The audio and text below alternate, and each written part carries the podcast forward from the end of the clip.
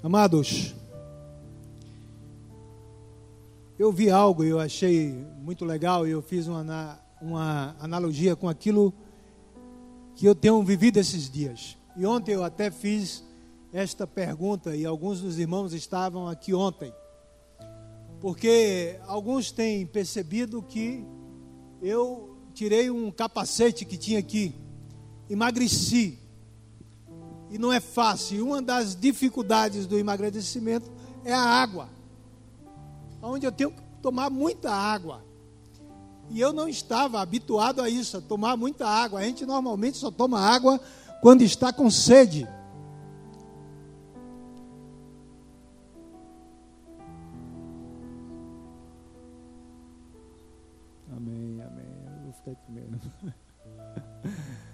É, se não tiver legal aí em cima, tem muita cadeira aqui embaixo ainda.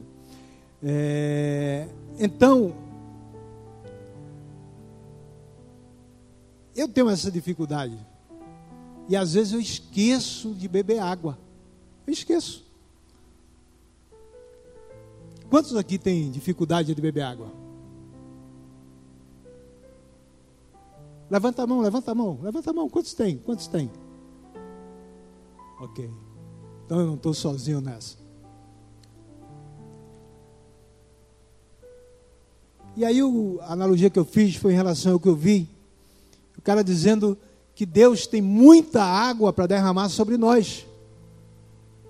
Mas nos falta sede. Nos falta sede. Nos falta sede para beber desta água que Deus tem para derramar sobre as nossas vidas. Por quê?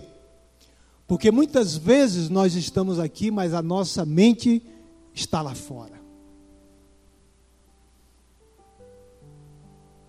E deveria ser o contrário.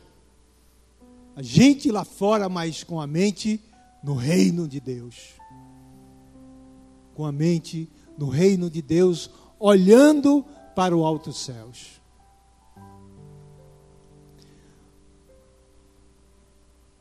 Porque nós temos história, irmãos. Nós não somos um povo sem história. Nós temos uma história, e a nossa história, ela não começou na nossa conversão. A nossa história começou antes do nosso nascimento. Porque Jesus, ele foi crucificado antes da fundação do mundo. E a palavra de Deus diz que antes que a gente tivesse nascido, o Senhor já tinha escrito a nossa história. E o que tem escrito a nosso respeito são coisas boas.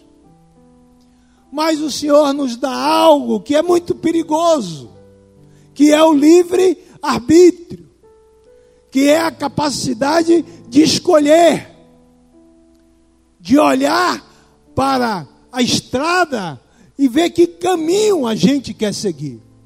E muitas vezes nós fazemos as opções erradas. Escolhemos o caminho errado, o caminho largo. Abdicamos do caminho estreito. Isto de uma forma individual, como também no coletivo. Porque assim aconteceu com o povo de Israel. E a nossa história, olhando para a palavra, começa lá. Porque Deus escolheu um homem, chamado Abraão. E em, em Abraão, nós entramos nessa história. Porque ele disse: Abraão, em ti todas as famílias da terra serão benditas todas as famílias da terra. Depois de Abraão, o Senhor levanta Jacó. Levanta Isaac, Isaac vem Jacó, e Jacó tem os doze patriarcas. Então nós temos um povo escolhido por Deus, como está escrito aqui no livro de Deuteronômio, capítulo 7, dizendo: Porque tu és povo santo ao Senhor teu Deus o Senhor teu Deus te escolheu para que ele fosses o seu povo próprio, de todos os povos que há sobre a terra. Não vos teve o Senhor afeição, nem vos escolheu, porque fosseis mais numerosos do que qualquer povo, pois éreis o menor de todos os povos. Mas porque o Senhor vos amava, e para guardar o juramento que fizera aos vossos pais, o Senhor vos tirou com mão poderosa e vos resgatou da casa da servidão, do poder de Faraó, rei do Egito.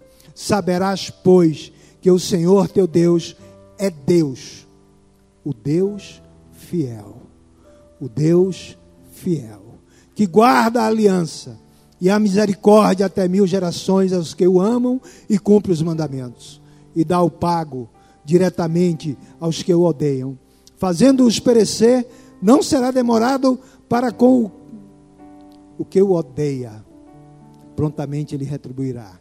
Guarda, pois, os mandamentos e os estatutos e os juízos que hoje te mando cumprir. Ora, amados, nós dizemos que há um só Deus, um só Senhor, um só batismo, um só Espírito. E é verdade, está escrito na palavra. Mas a história que está na mão de Deus e não em nossas mãos, o tempo, ele vai passando e as coisas vão mudando e as nossas escolhas normalmente são erradas, como esse povo aqui escolheu. Mas nós, quando olhamos para esta palavra, às vezes pensamos que tudo acontece no mesmo tempo e espaço da nossa leitura, na medida do nosso tempo. Nós não entendemos que quando Deus mandou Abraão sair de Ur dos Cadeus para ir para a terra prometida, de lá até chegar na terra prometida são 10 mil quilômetros. Andando com animais, com gente. E nós criamos expressões que não são bíblicas. Pensando em algumas coisas, eu fiquei me perguntando um dia desse, andando pela manhã, e olhando assim, digo, Senhor, eu tenho ouvido de vez em quando, até Isácio às vezes fala aqui, falou numa sexta, dizendo, Deus tem pressa. E eu fiquei pensando, meu Deus, que pressa é essa? Se tu tivesse pressa, tu mandaria Abraão sair de Ur dos Caldeus a pé, levando mulher, filhos, parentes, um bocado de gente, animais, andar 10 mil quilômetros. Senhor, se tu tivesse pressa, tu terias escolhido Estevão, cheio do Espírito, e na primeira pregação incomodou, foi apedrejado, morreu. Senhor, se tu tivesse pressa, Jesus teria vindo numa época que a notícia demorava de correr, porque não tinha nada do que nós temos hoje em termos de, meio de meios de comunicação. E eu fiquei pensando, apressados somos nós. Nós é que somos apressados. Deus tem o tempo dele, a maneira dele, a forma dele, o jeito dele, mas ele é fiel. Ele é fiel. E nós durante muito tempo, olhamos para esta palavra e não entendíamos muita coisa daquilo que está escrito, apesar de lendo, não conseguíamos entender. E nestes dias, Deus tem aberto a nossa visão, aberto a visão da igreja, fazendo com que a igreja não é a igreja central, é a igreja espalhada na face da terra. E nós estamos inseridos nesse contexto. Fazendo com que nós entendamos que tem um povo que foi escolhido, fazendo com que a gente entenda que Ele é fiel e que Ele não desprezará este povo, fazendo com que a gente entenda que a salvação vem dos judeus, como está escrito, como o próprio Jesus disse, fazendo com que a gente entenda que tudo que está escrito na Bíblia, que durante muito tempo nós ficamos dizendo é de judeu, é de judeu, é de judeu, não é, é nosso. Por que nosso? E aí vem umas coisas na mente, e depois o pastor Jatos pode até corrigir, é problema dele se eu estiver falando alguma coisa que não esteja na palavra. Mas Paulo, no livro de Efésios, ele diz que antes nós éramos estrangeiros estrangeiros, estranhos, afastados da comunidade de Israel. Antes. Mas agora, não. Agora mais não. Já não somos mais estrangeiros, já não somos mais gentios. Paulo diz que agora nós fomos aproximados. Aproximados. Que agora fazemos parte da comunidade de Israel. Que em Cristo Jesus, em Cristo, em Cristo, agora é um só povo, judeu e grego. É um povo só. Porque ele derrubou a parede de separação. É um único povo. Não tem divisão. Nós aqui durante a nossa história, nós simplesmente abdicamos, empurramos esse povo para fora, talvez até porque também fomos empurrados também. Vocês acham que eles nos aceitaram com facilidade? Claro que não. Claro que não nos aceitaram com facilidade. É só olhar para a palavra. É só ver para Pedro, como já falei aqui uma vez. Pedro, para pregar para um gentil, teve que ter uma revelação. Teve que descer um lençol cheio de comida considerada impura. Teve que o gentil ficar lá clamando. Porque quando Jesus estava, ele repetiu por algumas vezes: Eu vim a não ser para as ovelhas perdidas de Israel. Senhor, cura minha filha. Não, mas o pão é dos filhos de Israel. O pão pertence aos filhos. Mas aí nós nos humilhamos naquela mulher e dissemos: Senhor, mas os servos comem das migalhas que caem da tua mesa, da mesa do seu Senhor. Por isso, amados, tudo que está escrito aqui pertence também a nós, porque agora nós fazemos parte. E eu fiquei pensando, Senhor, nós aceitamos a tua paternidade, mas rejeitamos os nossos irmãos. Nós fomos adotados por ti, mas rejeitamos aqueles que tu escolheu desde o começo. Dissemos, Senhor, aceito, tu és Deus, tu és nosso Pai, tu és nosso Senhor, mas não queremos. E o Senhor está dizendo para nós: não, eles são seus irmãos. Olha, isso aqui, eu não fiz uma, uma celebração para um povo e criei outra para outro povo. Como Deus não criou outras coisas para nós, nós nos encarregamos de criar. Então criamos muitas coisas que não estão na Bíblia, mas jogamos a Bíblia dentro para respaldar aquilo que nós criamos. Na tentativa de anular aquilo que já está criado, que já está feito, que já está consumado, que já está definido por Deus para nós também, para que sejamos abençoados, para que sejamos ensinados, para que possamos entender que Deus tem um plano, tem um projeto. E esse projeto tem começo, tem meio e tem fim. quando nós não entendemos isso, nós sofremos, porque está escrito: abençoarei os que te abençoarem. Olha o que está escrito aqui, irmãos, em Deuteronômio 23. A partir do versículo 3, o Senhor diz: Nenhum Amonita ou Moabita entrará na Assembleia do Senhor, nem ainda a sua décima geração entrará na Assembleia do Senhor eternamente. Por quanto? Por que eles não entrarão?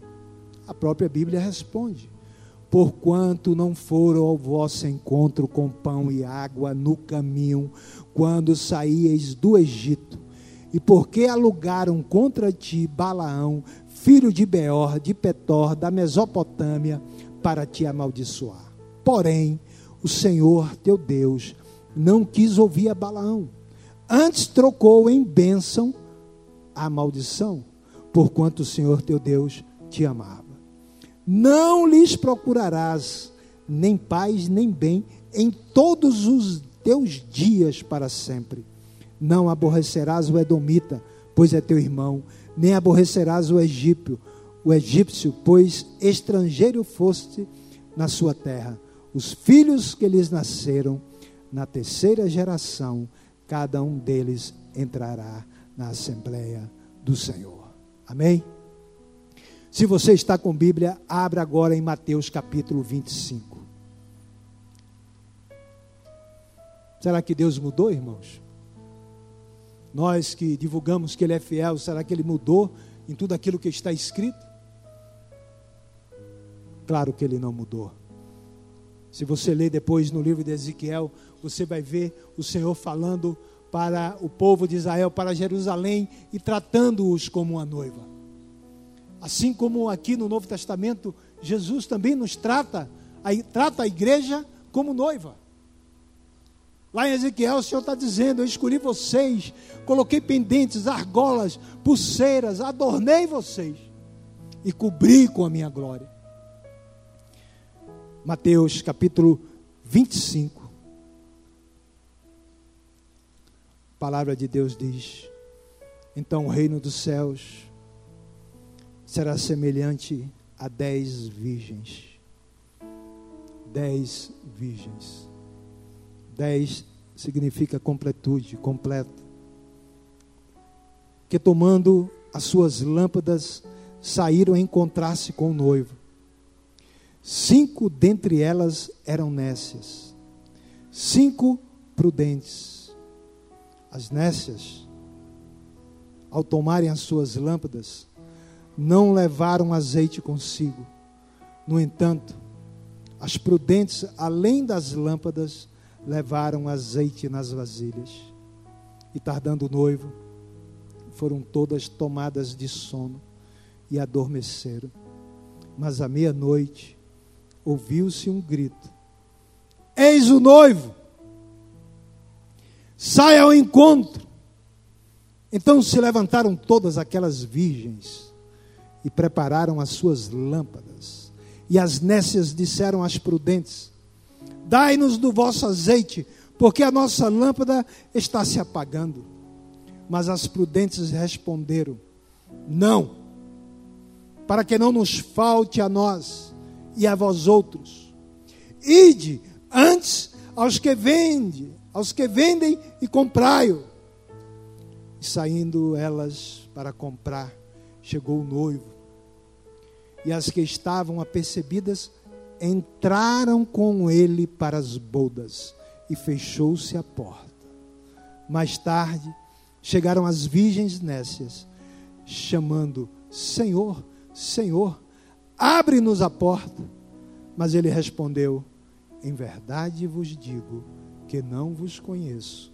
Vigiai, pois, porque não sabeis o dia nem a hora. Efésios capítulo 5, 25, 27. A palavra diz: Vós, marido, amai vossas mulheres assim como Cristo amou a igreja e por ela se entregou, para apresentar a si mesmo uma igreja sem mácula e sem ruga. Uma igreja gloriosa, sem mácula e sem ruga quando nós olhamos, amados, para esta parábola das dez virgens. Algumas coisas chamam a atenção. Primeiro, que todas eram, todas eram, todas eram virgens. Não tinha mácula, não tinha mancha. Estavam com a reputação ilibada. Ninguém poderia falar absolutamente nada todas eram virgens. Todas também tinham lâmpadas. Todas tinham lâmpadas. Todas tinham obras. Porque no mesmo livro de Mateus, Jesus diz que não se pode colocar uma lâmpada, um candeeiro debaixo do alqueire, debaixo da mesa, mas tem que colocar no velador para que todos vejam. Então, todas eram virgens, todas tinham obras, mas tinham cinco que eram nécias, que eram incompetentes, que eram desapercebidas, que não tinham instrução, que eram ignorantes em relação à palavra.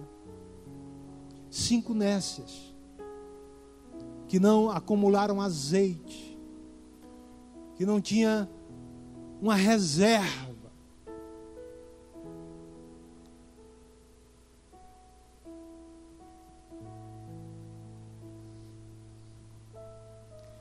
Mácula fala do nosso, fala da gente, do nosso caráter.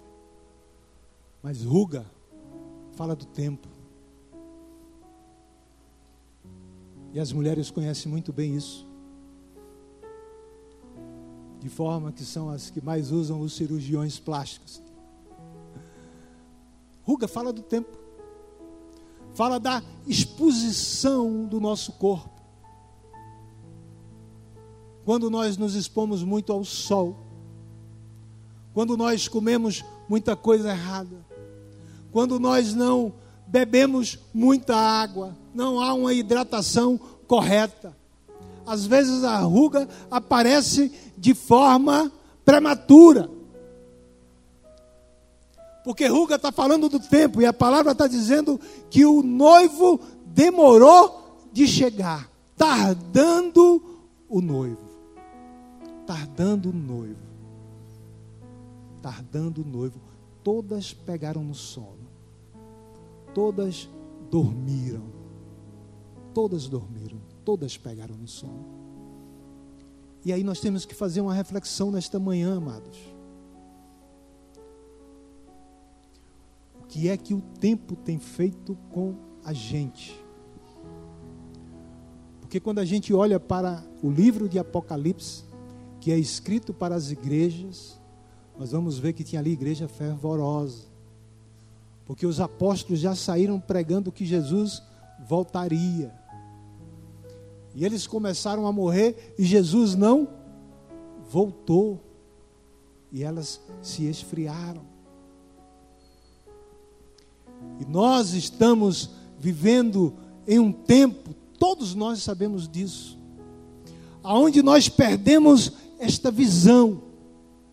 Nós perdemos esta expectativa do retorno de Cristo. Nós temos gostado deste mundo. Nós temos prosperado de forma individual, como igreja. Temos prosperado e temos gostado de ficar aqui. E perdemos esta expectativa de que ele foi, mas os galileus ficaram olhando, e ele disse que olhais varão os galileus, da mesma forma como estáis vendo ele subir, assim ele retornará. Ele voltará.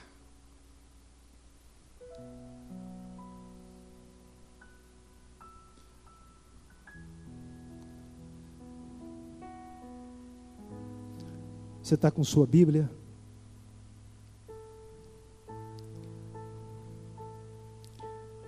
Vamos abrir Mateus 24. Está bem pertinho, talvez só virando uma página. Mateus 24, de 10 a 13. Nesse tempo, muitos hão de se escandalizar, trair e odiar uns aos outros. Levantar-se-ão muitos falsos profetas e enganarão a muitos. E por se multiplicar a iniquidade, o amor se esfriará de quase todos. Aquele, porém, que perseverar até o fim, esse será salvo. E será pregado este evangelho do reino por todo o mundo, para testemunho a todas as nações. Então virá o fim. E o noivo se demorou. E a iniquidade tem se multiplicado. E quem vem nas sextas-feiras ouve de vez em quando dizer que iniquidade é o gerador de pecado. É aquela é o DNA do pecado, é aquilo que gera o pecado. É a maldade, é a malignidade na nossa mente estabelecida de forma que o erro se torna verdade.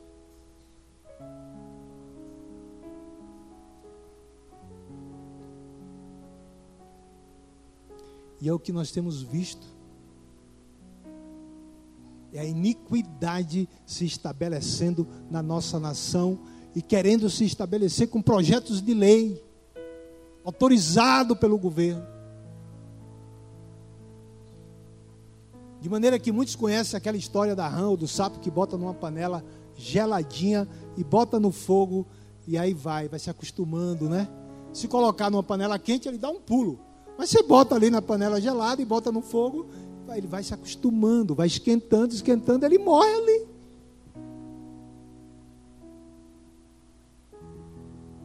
E é isso que o inimigo tem tentado fazer com a gente, com a igreja. Daqui a pouco nós vamos considerar tudo normal.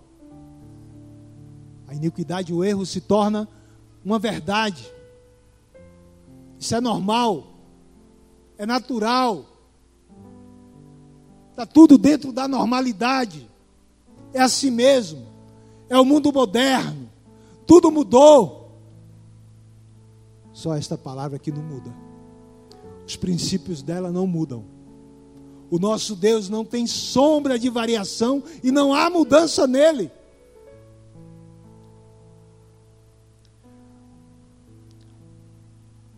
Provérbios 29, 1. Podemos ler Provérbios 29, 1.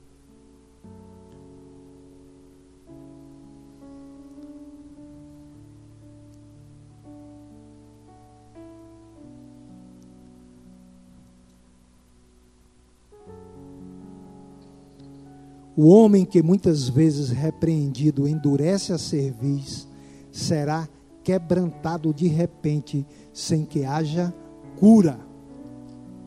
O homem que muitas vezes endurece a cerviz, é repreendido, é exortado, mas endurece a cerviz, será quebrado sem cura.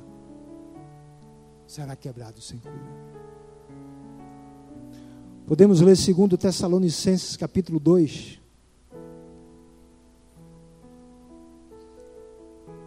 Gálatas, Efésios, depois de Efésios, Segundo Tessalonicenses capítulo 2.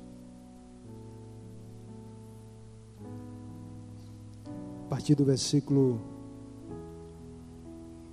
1 até o 12.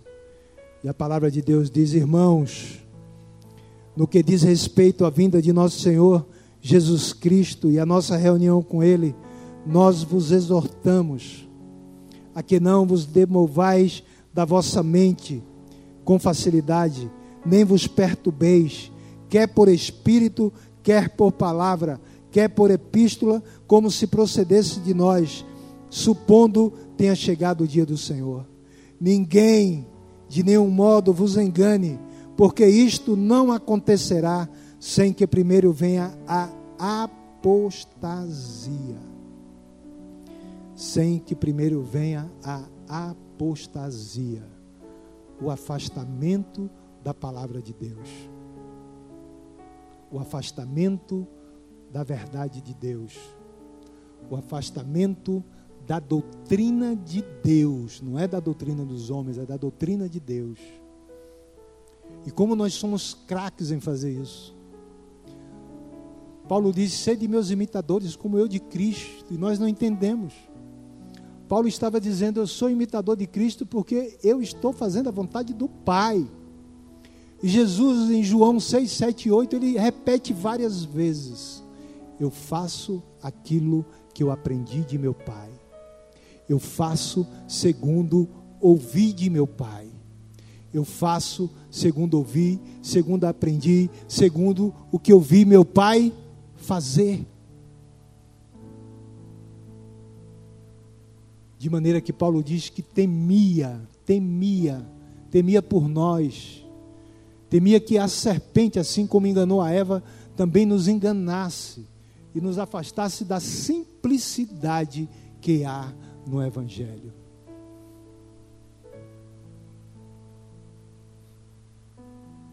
Não virá o fim antes que aconteça a apostasia. E esta é uma oração e uma intercessão que nós temos que fazer, pedindo a Deus que nos livre da apostasia, pedindo a Deus que nos livre dos comichões nos ouvidos, pedindo a Deus que os nossos ouvidos ouçam aquilo que Ele tem para nós e não aquilo que nós gostaríamos de ouvir. Pedindo a Deus que Ele faça com que os homens que Ele tem levantado fale aquilo que Ele quer falar e não aquilo que agrada ao povo.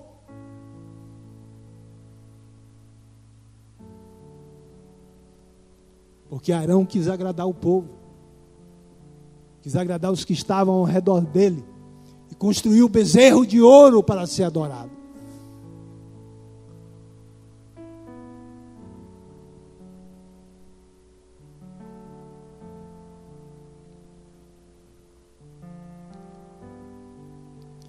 Ninguém de nenhum modo vos engane, porque isto não acontecerá sem que primeiro venha a apostasia e seja revelado o homem da iniquidade, o filho da perdição, o qual se opõe e se levanta contra tudo que se chama Deus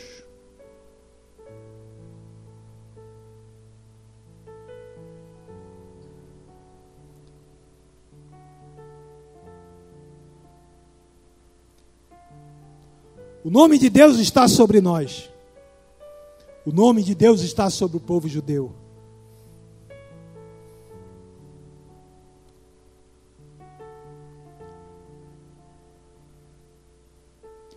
Ou é objeto de culto, a ponto de assentar-se no santuário de Deus, ostentando-se, como se fosse o próprio Deus.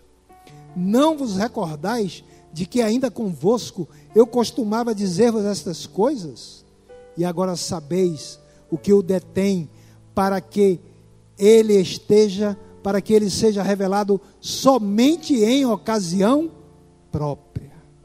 Com efeito, o mistério da o ministério da iniquidade já opera e aguarda somente que seja afastado aquele que agora o detém.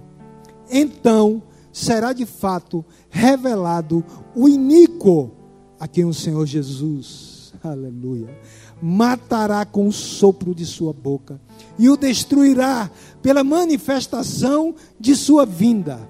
Ora, o aparecimento do iníquo é segundo a eficácia de Satanás, com todo o poder e sinais e prodígios da mentira e com todo o engano de injustiça aos que perecem, porque não acolheram o amor da verdade para serem salvos. Não parece que já tem um, um grupo específico que não acolhe a verdade, que não amam a verdade, mas gostam da mentira e vão correr atrás da mentira, correr atrás de tudo aquilo que satisfaz o desejo da alma, do coração, da carne, aonde a palavra vai estar presente, porque ele se transforma em anjo de luz, ele é um enganador, mas Deus não vai estar presente. É uma operação da mentira.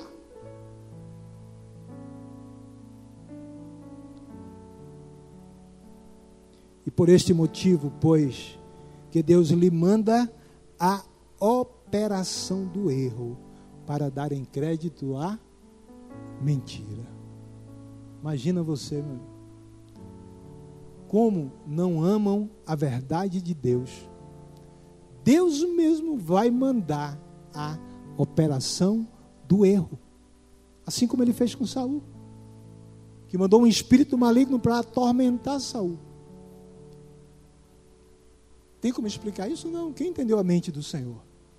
mas Deus mandará a operação do erro para que creiam na mentira e abdiquem da verdade. Por isso precisamos pedir, Senhor, nos dá sede, sede, sede, sede da tua palavra. Sede da tua palavra. Precisamos insistir com os nossos filhos que leiam a Bíblia. Porque muitos jovens já leram tudo. Estão no colégio, tem muitos, muitos livros que são passados, romances que são passados, mas não lê a palavra, não consegue ler a palavra, não consegue ter amor pela verdade, não consegue enxergar a verdade, e a operação do erro vai se estabelecer segundo a palavra de Deus. E já está se estabelecendo. Veja o que eles querem fazer com a educação do nosso país. Querem uniformizar tudo. Querem ensinar as nossas crianças. Querem tirar o livre arbítrio que Deus deu de escolha e querem dizer não. Não é o que Deus fez. Não é o livre arbítrio que vai crescendo dentro de você a partir de um entendimento, de um amadurecimento. Não, é agora, em criança. Quando você ainda não tem maturidade, quando você ainda não tem capacidade de escolha, já quer ensinar. Dizendo para eles que eles não são o que são. Que eles são assim, nasceu assim, macho e fêmea, mas não são. Só na fase adulta que vão escolher o que são. Vou me olhar no espelho e dizer: não, não sou homem.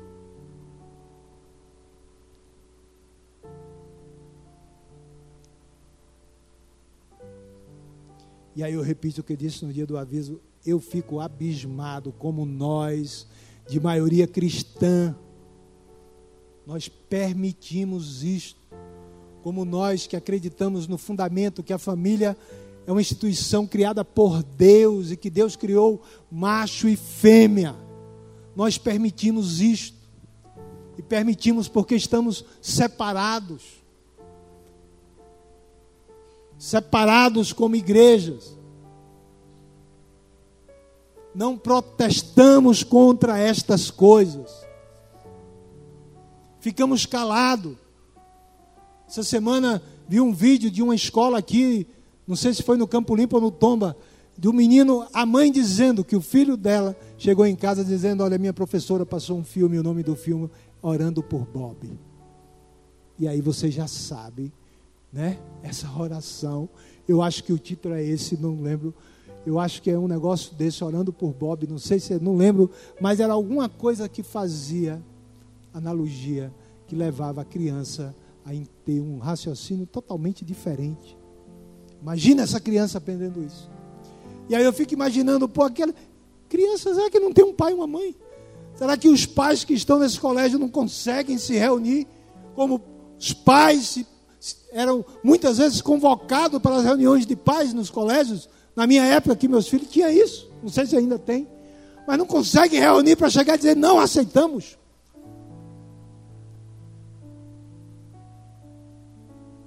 Aí nós vamos acreditando na mentira, achando que tudo é normal, é normal, é normal, é normal, achando que Deus agora tudo é amor. É amor, é, não, é por amor, tudo é amor. É amor. Esquecemos ah, que Deus é justo e vamos absorvendo, absorvendo, absorvendo através de novelas, de filmes, de revistas, daquilo que nós estamos lendo. O tempo que a gente gasta diante de uma televisão, o tempo que a gente gasta diante de uma novela da Globo, uma novela que traz o inferno para dentro da nossa casa.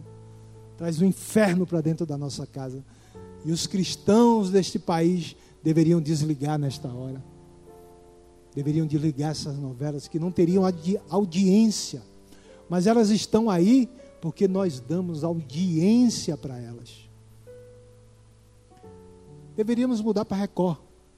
Assistir os Dez Mandamentos Josué. Mas infelizmente a gente está ligado nisso, dando audiência a operação do erro. A operação do erro. E Jesus vai voltar, irmãos. Jesus vai voltar. A Bíblia diz: se nós esperamos nele somente nesta vida, nós somos os mais miseráveis de todos os homens. Porque o nosso lugar de habitação não é aqui. Nós nos tornamos hebreus, que significa caminhante. Nós estamos apenas caminhando por aqui. E se ele não voltar na nossa geração, nós iremos ao encontro dele. Porque a volta dele é iminente. Ou ele vindo ou a gente indo. Vai chegar o momento do encontro. Vai chegar o momento de nós olharmos para ele face a face. Vai chegar o momento aonde os nossos ouvidos devem estar limpos para que a gente possa ouvir Vinde, benditos de meu Pai. É isso que nós queremos. É isso que nós desejamos. E nós perdemos de vista, porque foi introduzido no nosso meio, no nosso meio algumas doutrinas loucas, como a doutrina da prosperidade. Que nós vemos isso aí direto, está na televisão, está no rádio. Você tem que dar. o envelope, toma. Oferta tanto para receber tanto. Para conquistar a casa, para conquistar um carro, para conquistar o trabalho. Você tem que doar alguma coisa, você tem que pagar. Como se Deus estivesse sentado no gabinete recebendo.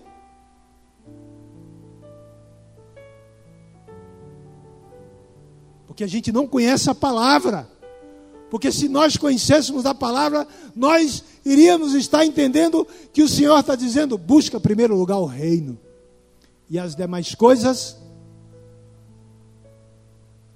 as demais coisas, nós já somos prósperos. Eu, quando eu me converti, eu já comecei a prosperar. Deixei de beber, já economizei, já está sobrando dinheiro. não fumava. Mas você que se converteu, que bebia e fumava, ou seja, já deixou de beber e fumar, já está sobrando dinheiro no bolso.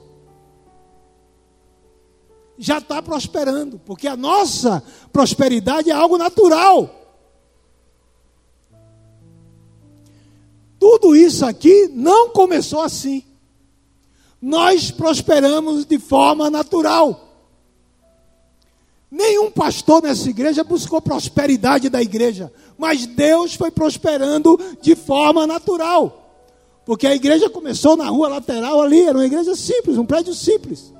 E Deus foi prosperando.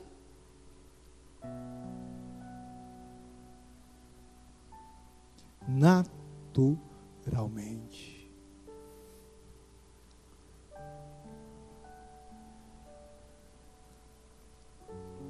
Vamos ler ainda Mateus 24. Voltando a Mateus 24. Já estou encerrando. Estou indo para o fim.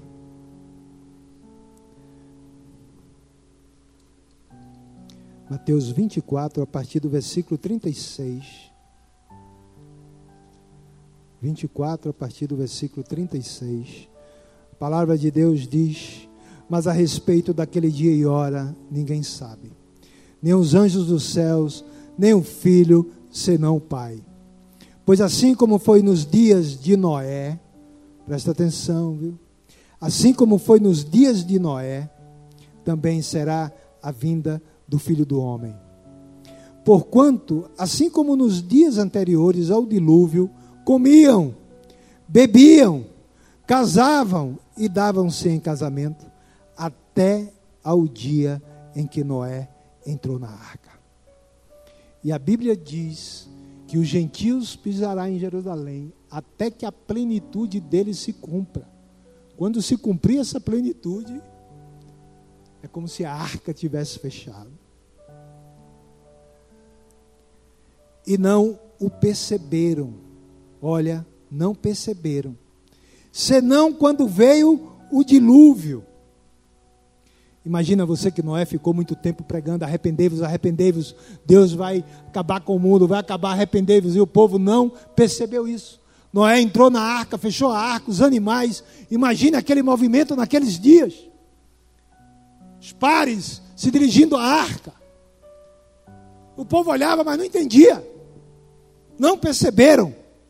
E não perceberam, senão quando veio o dilúvio e os levou a todos. Assim será também a vinda do filho do homem. Então dois estarão no campo, um será tomado e deixado o outro.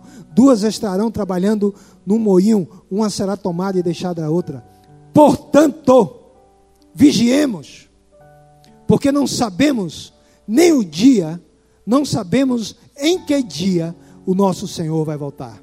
Mas considerar isso, se o pai de família soubesse a que hora viria o ladrão, vigiaria e não deixaria que fosse arrombada a sua casa. Por isso, ficai também vós apercebidos, porque a hora em que não cuidais, o filho do homem virá. Quem é, pois, o servo fiel e prudente, a quem o Senhor confiou os seus conservos, para dar-lhes o sustento a seu tempo. Bem-aventurado aquele servo, a quem seu Senhor, quando vier, achar fazendo assim. Em verdade vos digo que lhe confiará todos os seus bens. Mas se aquele servo, sendo mau, disser consigo mesmo: Meu senhor demora-se, e passar a espancar os seus companheiros e a comer e a beber com ébrios, virá o Senhor daquele servo em dia em que não espera e em hora que não sabe, e castigá-lo-á, lançando-lhe a sorte com os hipócritas. Ali haverá choro e ranger de dente. Vigiemos, amados. Vigiemos. Vigiemos. Vigiemos. Busquemos a vontade de Deus. Busquemos o poder de Deus, o Espírito de Deus. Nós somos lâmpadas, porque Jesus diz isso.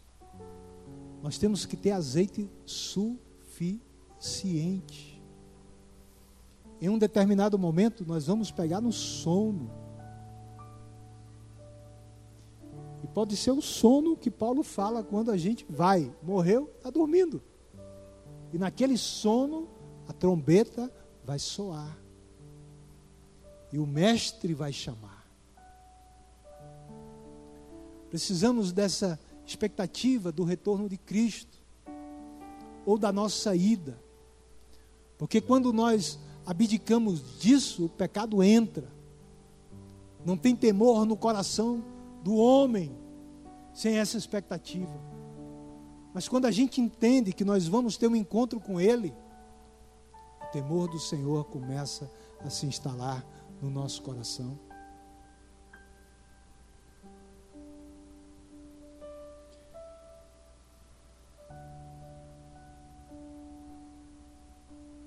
Lucas 21, 27 e 28. Mateus, Marcos, Lucas. Lucas 21, 27, 28. Lucas, Lucas. Então se verá o filho do homem vindo numa nuvem, com poder e grande glória. Ora, ao começarem estas coisas a suceder, exultai, alegrai. É o que nós vamos celebrar neste final de semana, tabernáculos.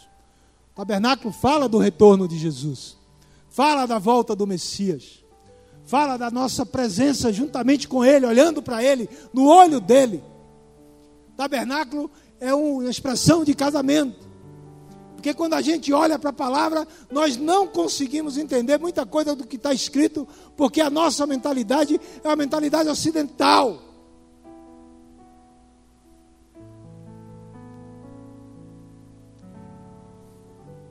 Ora, ao começar estas coisas a suceder, exultai e erguei a vossa cabeça porque a vossa redenção se aproxima. A vossa redenção se aproxima. Segundo Timóteo, capítulo 7, versículo 8. Segundo Timóteo, capítulo 7, versículo 8, E de fato já estou encerrando, amados. Segundo Timóteo, capítulo 7, capítulo 4, versículos 7 e 8. Combati o bom combate, completei a carreira, guardei a fé.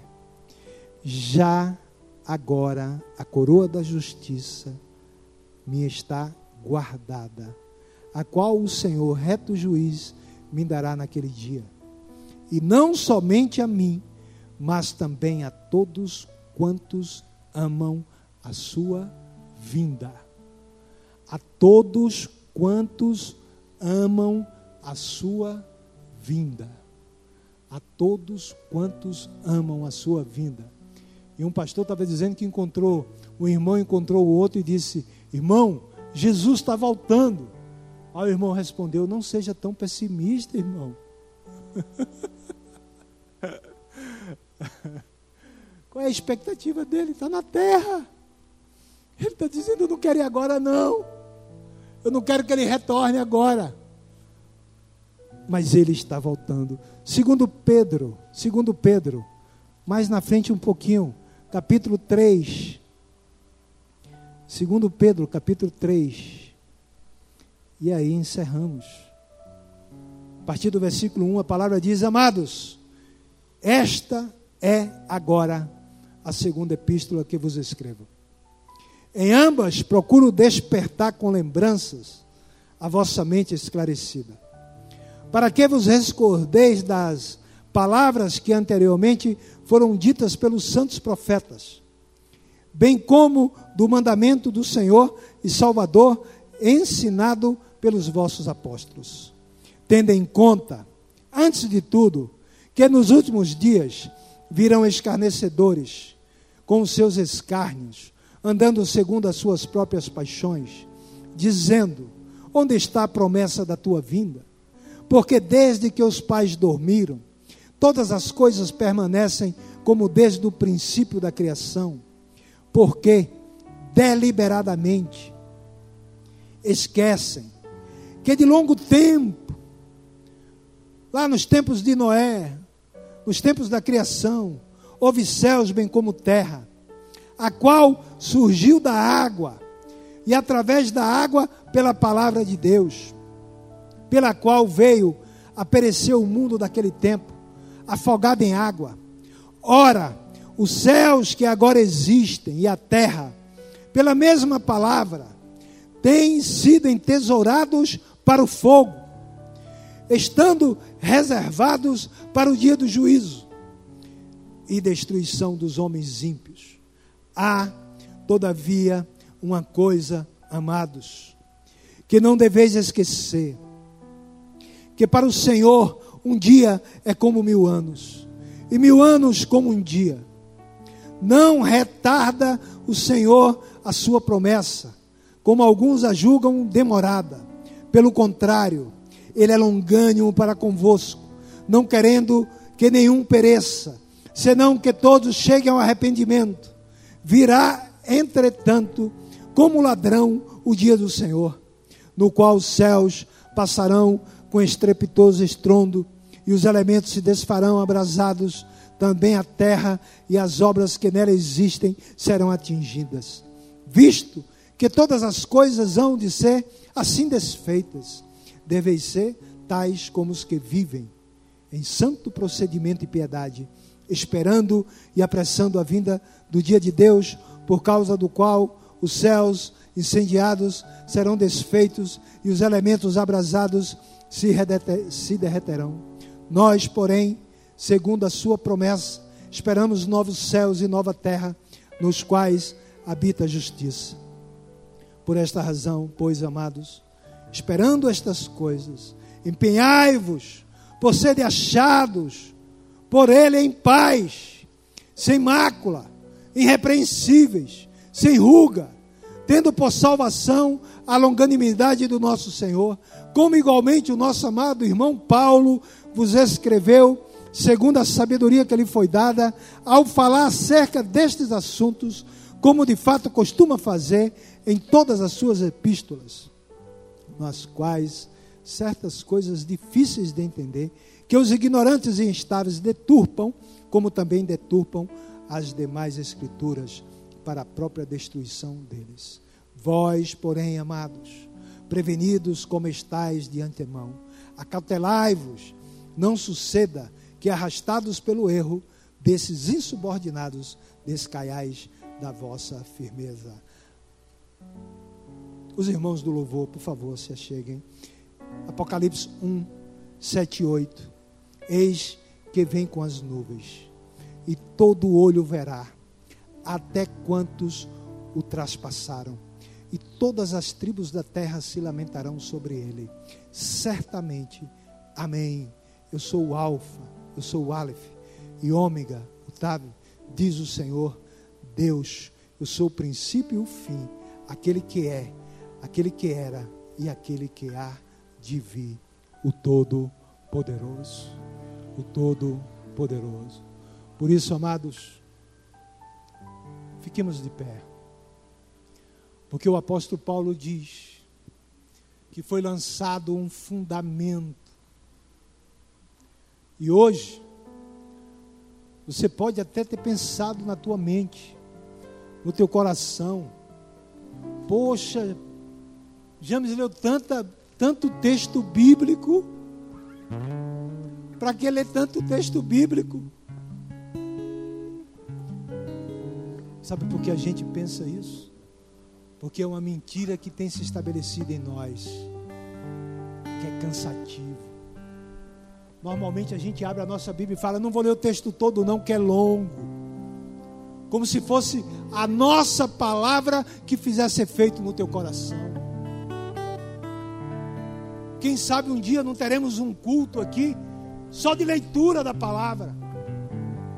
Vamos ler o texto bíblico a fim de que o texto alimente a nossa alma e o nosso coração. Porque Paulo disse que foi lançado um fundamento, e o fundamento está aqui. Mas outro edifica sobre ele, mas cada um veja como edifica. Porque não pode ser lançado outro. E ele nos apresenta materiais de construção. Uns constroem com palha, com feno, com tijolos, com madeira, outros com pedras preciosas, com prata e com ouro. E eu fiquei pensando, Senhor, eu estou fazendo uma reeducação alimentar, mas eu também tenho que fazer uma reeducação espiritual. O texto não é longo, a oração não é cansativa, e nós nos aborrecemos quando mandamos alguém orar e é uma pessoa que demora às vezes na oração. E não entendemos quando o Senhor fala: não tenhais pressas em sair da minha presença. E não entendemos que Ele está aqui no nosso meio, porque onde tiver dois ou mais, aí Ele está. A nossa pressa é em função da nossa mente, que não está no reino, está lá fora. precisamos fazer essa reeducação espiritual. Sair de casa, Senhor, eu vou te adorar, eu vou cultuar a Ti, vou deixar o celular no carro, não quero nada comigo, Senhor, só o meu coração na Tua presença. Não quero conversa do meu lado, não quero conversar com ninguém, porque Tu exiges reverência na Tua presença, Senhor. E nós somos inquietos, irreverentes. A nossa alma anda aflita com tudo. Estamos aqui pensando no dia de amanhã. E basta a cada dia o seu mal, está escrito na palavra. Amanhã é outro dia. O dia de amanhã, o Senhor trará as soluções para os problemas do amanhã. Temos que viver o hoje momento de adoração, de culto. Salmos, capítulo 11, versículo 3, o salmista pergunta: Destruídos os fundamentos, que poderá fazer o justo? Destruídos os fundamentos, que poderá fazer o justo. Por isso estávamos aqui ontem, jejuando, pedindo a Deus misericórdia para que os fundamentos não sejam destruídos. Pedindo perdão a Ele, pela igreja, pelo Brasil, pela nação, por nós, para que os fundamentos não sejam destruídos. Porque se forem destruídos, o que nós poderemos fazer? Imagine a família destruída, o que nós poderemos fazer?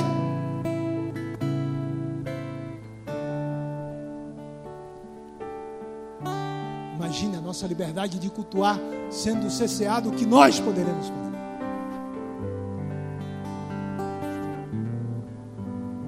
Por isso, amados, Deus, Ele é o Senhor de tudo, de tudo, de tudo, de tudo. A gente olha os profetas certamente olhavam para Israel naquela época e diziam que caos, Senhor, não são teus, e Deus está dizendo, são meus. Hoje nós chamamos Israel secular, como se deixasse de ser secular algum dia na vida. Nós somos seculares, estamos vivendo esse século, nós não estamos fora dele. Mas Deus disse que eles foram desobedientes e nós somos desobedientes. Para com eles e com a gente Deus usar de misericórdia. Nós temos entendido que o nosso Messias, e que eles também têm entendido, hoje já existe mais de um milhão de judeus messiânicos, mais de um milhão de judeus messiânicos, não é cristãos, é messiânicos, não se converteram ao cristianismo, porque judeu não vai se converter. Vai acontecer com o judeu o que aconteceu com o apóstolo Paulo. Paulo não se converteu ao cristianismo. Paulo teve uma revelação no caminho de Damasco da pessoa de Jesus, da pessoa do Messias. Então o judeu vai ter uma revelação de que Jesus Cristo é o Messias, de que Yeshua Hamashia é aquele que havia de vir e já veio e está retornando. Por isso ele diz que até aqueles que me traspassaram me verão. E o Senhor tem derramado a revelação sobre muitos. Lá em Israel hoje tem muita sinagoga judaica messiânica que creem em Yeshua e eles estão pregando o evangelho.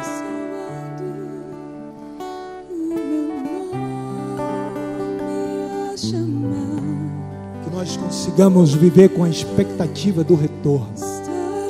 Que nós consigamos viver com a expectativa de serem descobertas as coisas ocultas que estão na palavra. Que nós possamos viver na expectativa de obedecer os mandamentos do Senhor, de fazer a sua vontade, porque o Rei está voltando. Está voltando. O rei está voltando, a trombeta está soando. Para os santos